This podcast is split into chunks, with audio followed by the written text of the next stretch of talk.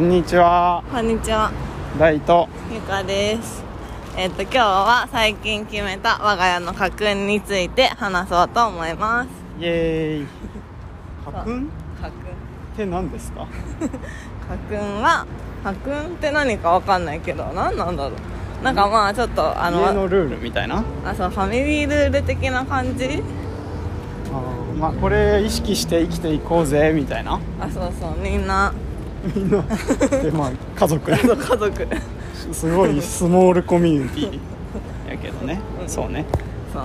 はい。まあ、なぜそれをまず決めたかっていうと何かは言わずに言うとあのあれですね。ちょっと子供たちにイラッとしちゃうことが増えたんですよね。ほうほう。なんだっけ？ほうほうって君だよ。あそうか。なんでイラッとしてたんだっけ？えまあなんかあれなんですよ。まあ言うこと聞かない。まああの大きく言えば言うこと聞かないじゃない。そうだね。まあ散らかして片付けてって言っても無視するとか。そうそうご飯だよって言っても無視されるとか、まあ、なんとかしてよって、まあ、親がねこう生活的なことを言っても無視してくるとか、まあ、あとは嫌だって怒るとかねで自分の好きなことはめちゃ主張してくるみたいな。そうね。まあなんか生実家何？兄弟2人いるからさ無視して楽しそうに遊んでるの見るとなんか悔しいんだよね。いやそうそう。だから親のことは無視して子供2人でなんかじゃあこれ楽しいことやろうよみたいな感じで楽しんでてなんかガチで無視されるみたいなね。そうそう。そうそう。本当に無視されるんだよねすごいよね。なんか存在がないかのような無視だから。ねそうそう。あれ言言ったっけ？みたいなね。こっちも。えそう。あとはまあなんかテテレビとか見てたりなんか本当に返事もないしなんか反応もないからいやこれはマジで 聞こえてないんじゃないかっていう思うレベルの無視ででなんか無視されるとなんか無駄に言っちゃうみたいなことが増えたんですよね私は特に。そうね。ね聞いてる？みたいなね。そうえだから本当にこれやんないんだったらこうなるよとかなんか そうそういうなんかずっとなんかそうやっていつも無視してさみたいな小言を言うみたいな横で無視され続けて。そしたらねなんかあの子供もねなんかいつも怒ってるみたいな感じでねなんか言ってきてたよね。ああそうそう。特に上の子がね。うなんでそんないつも怒られなきゃいけないみたいな。お前が聞いてねえからだよって思っちゃうけどでもなんかまあそんな怒ることかなってことも確かにあるしね。うん。ていうかなんかまあなんかそんな感じちょっとなんか空気が悪いというかちょっと悪循環を生んでたんですよね。なんかお互いにね。そうね。みんななんかギスギスしてたね。そうちょっとしたことで。だからなんかストレスそういうストレス溜まってるからちょっとしたことでまたなんかそういうなんかもうってなって子供無視してまた余計イラついてみたいなことが多くてなんか誰も爆発したりね。してたね。爆発してたっけ？えしてたでしょ。だってなんかお風呂でぶっ壊してたじゃん。お風呂でね。そうだった。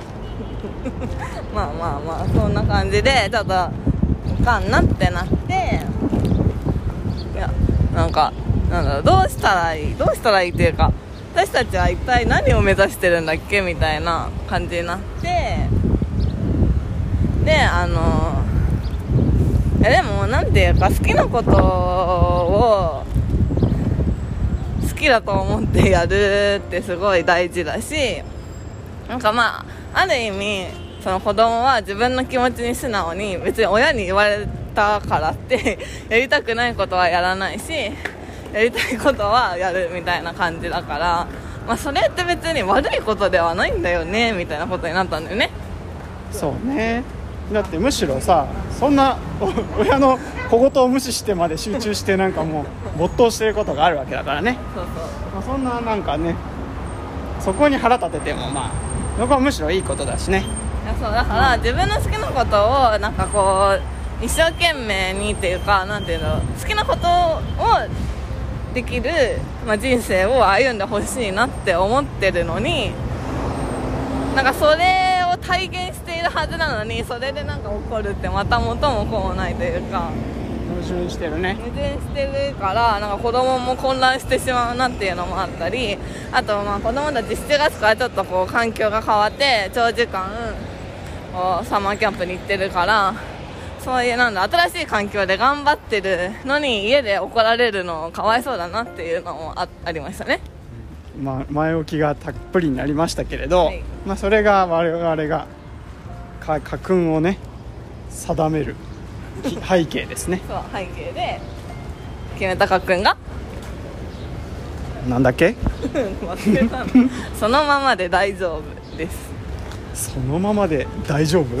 そう。なんでだし私たちも別にそのままで大丈夫っていう。そうイラッとしちゃうこともあるけど、まあ、それは人だから あるからそのままで大丈夫。だけど子供だって別にそのままで大丈夫。だからまあなんかそんなにそんなに怒らなくてもいいんじゃないっていうね。そうね。じゃあそのそのままで大丈夫っていう家訓はうんどうやって意識すできるようになったんですか？いやだからそうそうそれあもうそのままで大丈夫って思うの大事ってなって、でもそんな思うの大事だよねじゃあ忘れちゃうから、私たちは、まあ、壁に貼ろうと思ったんだよね。そのままで大丈夫を。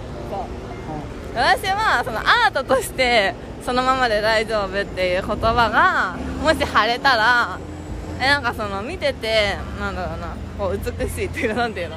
その綺麗なものでかつなんかそういうリマインドにもなるのがあるといいねっていう話をしててでまあとりあえずはねそんなのないからあのじゃあとりあえず書いとくみたいななってそしたら勝手に誰が書いたんですよ。折り紙の裏にね。